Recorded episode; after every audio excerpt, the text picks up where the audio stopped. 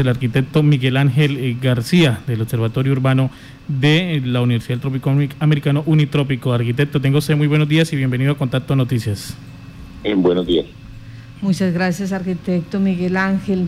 Bueno, este, esta mesa de trabajo eh, en donde eh, pues Unitrópico, a través de su Observatorio Urbano Regional, eh, se pone de acuerdo o van a trabajar en común acuerdo con la gerencia del proyecto de la bendición. ¿Qué busca? ¿Cuál es el ejercicio? Bueno, Artica, pues lo primero es recordar pues, el compromiso social con la comunidad y con el desarrollo del departamento y de la ciudad que tiene la, Universidad Unitrópico. Ayer veíamos con la, visita de la ministra de, Ciencias, el tema del laboratorio molecular que se está instalando en la universidad. Pues, digamos, la universidad trata de, apoyar socialmente desde todos los aspectos. Uno de los aspectos, pues en el tema de construcción de ciudad, a través de la Facultad de Arquitectura y a través del observatorio, pues es participar en los procesos eh, urbanos, regionales y de impacto desde la academia, ya que la academia pues tiene un potencial de investigación y un potencial de participación muy alto.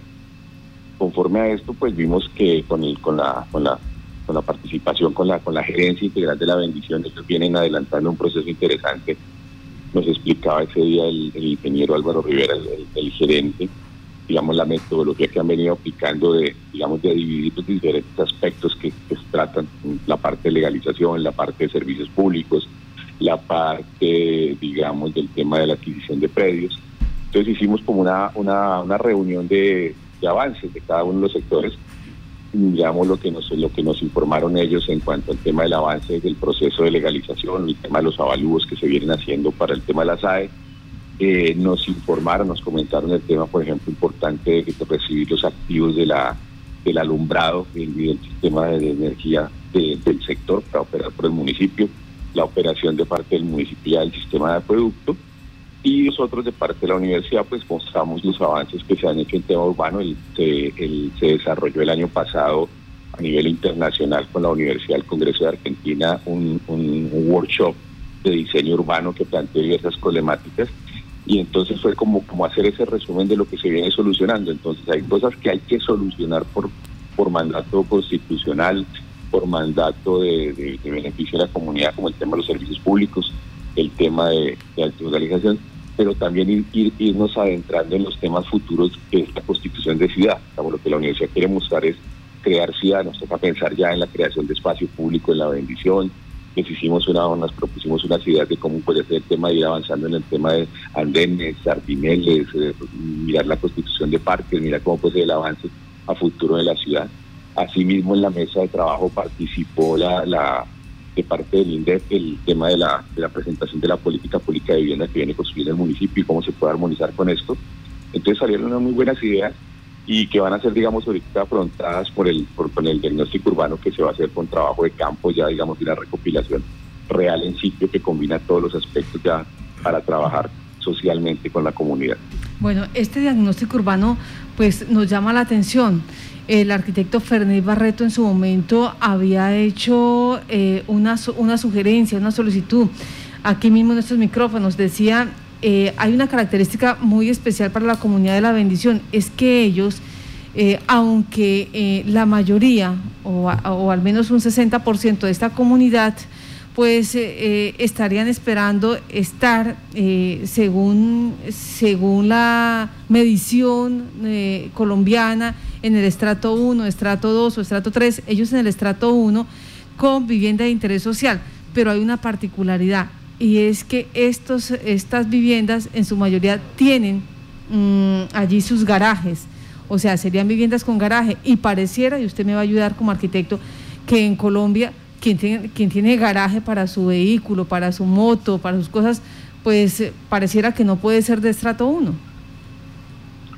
La calificación de estratos tiene muchas variables, no sé, son temas de variables de, tipos de acabados de la vivienda, eh, área de la vivienda, entonces muy probablemente depende de otras cosas, pero en este momento, por decir algo, ese diagnóstico lo que nos va a dar precisamente es esa, esa calificación real en el momento de, lo que existe, porque también hay una cantidad de lotes, puede que dejen el área para garaje, pero originalmente estos garajes se vuelven también de tiendas, pequeños negocios, otra habitación. Entonces, entonces, digamos, eso es una variable que te da prácticamente ya sea en la calificación individual, que precisamente también es pasan por procesos. Sabemos que la alcaldía en este momento está haciendo lo primero que es por ahora hacer como la calificación CISBEN, hacer la evaluación CISBEN de todo el sector y luego pues ya sí vendrá, ya sí vendrá el, el resto del proyecto. Yo considero que eso inicialmente van a quedar como uno provisional.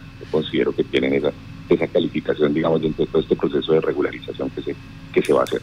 Y que es una de las ideas que tienen pues, los arquitectos porque dicen es bienestar, bienestar familiar, tener esa posibilidad, contar con ese con esa oportunidad. Bueno, este diagnóstico urbano adicional de, de, revelar la estratificación de, de, cada una de las familias, también eh, permite conocer eh, el uso del suelo que se tiene allí. En este momento, como usted bien lo decía, la mayoría de personas tienen un uso de suelo comercial en este sector. Sí, digamos que esto hace parte dentro del trabajo que la universidad viene haciendo. Nosotros hicimos ya eh, la primera parte de lo que se denomina el segundo workshop, un trabajo de campo, que se llama Yopal Ciudad Viva. Y digamos, no va a ser solamente para la vendida, sino es para todo Yopal. Mm. Nosotros ya tenemos, digamos, mapificada toda la ciudad y dividida en planchas catastrales todos los predios. La idea es que en el segundo semestre, una vez las condiciones de, de aislamiento sanitario permitan, digamos, volver con los estudiantes a temas de presencialidad o semipresencialidad, hacer como una especie de, descenso, de recorrido urbano por toda la ciudad, en el cual caracterizaremos las manzanas con sus alturas, sus usos, sus características constructivas, el, estado de, los, de, las vías, de los parques, del espacio público, y lo que venimos a presentar que ya también tenemos mapificado en el sentido de la bendición, y allá, digamos, se, tratará de hacer ese trabajo. ¿Qué pretendemos? Armonizarlo, por ejemplo, con el trabajo de campo que, que está iniciando la gerencia integral. Ellos acaban también de recibir el apoyo del SENA, con unos pasantes del SENA se va a apoyar este proceso de diagnóstico, pues la idea es armar como un solo equipo en el cual podamos recopilar la mayor cantidad de información posible que permita afrontar, por ejemplo, esos, esos retos que se vienen. Eh, el, diagnóstico, por ejemplo, de, de, qué equipamiento se requiere en la bendición. nosotros no, la idea es no permitir que la bendición se convierta en una ciudad dormitorio, o sea, que solamente la gente vive allá y tiene que desplazarse grandes distancias para trabajar. Este, estamos planteando que se debe crear un equipamiento, se debe crear eh, eh, sitios de trabajo, por ejemplo, ¿qué pasaría si hiciéramos allá una, un gran colegio, una, un gran equipamiento, una, especie de CADE para tener descentralizar servicios administrativos? Entonces, dejaría de ser un problema, una problemática que tiene la ciudad, a convertirse en un polo de desarrollo que es como realmente lo que, lo que debe ser, vincular un problema que la ciudad ya tiene y volverlo una, una oportunidad de desarrollo. ¿Para cuándo se entregaría esa información más o menos? nosotros digamos en los tiempos que se viene trabajando los tiempos digamos tú sabes que los, tiempos en todo esto no son no son rápidos estos son procesos que van demorándose pero se van ejecutando por ejemplo nosotros se inició el proceso de servicios públicos desde el año 2019 y hasta este momento por ejemplo estamos a puertas de que se lo que nos informaba la gerencia se va a entregar el diseño del alcantarillado. Ahí ya inicia el proceso de, conseguir los recursos para hacer el alcantarillado de la bendición. Digamos que mira hasta ahora se entregó la, la la operación de, del acueducto. esto es paso por paso, no esto es paso a paso, digamos, un, un proyecto de esa complejidad que es, casi un, hito a nivel nacional de lo que no se debe hacer. Pues va a tocar, y, le toca a la ciudad irlo resolviendo y prácticamente se vuelve una cuestión que no es de una administración, sino que es una política de, de la ciudad, una política de Estado. Entonces, digamos que en ese sentido van los servicios públicos ya avanzando, va el proceso de legalización avanzando paralelo, eh, hay una discusión para, digamos, cómo, cómo la bendición puede integrar el problema de la solución de vivienda con el resto de los lotes de la SAE. Y esto de política de vivienda eh, se arranca el trabajo desde mitad de año. Pues nosotros en trabajo de campo eso se debe extender por ahí hasta agosto, septiembre. Y debe estar dando, digamos, propuestas hacia, finales de año, pienso yo, que es el, el, tema de en, tiempos de, ejecución.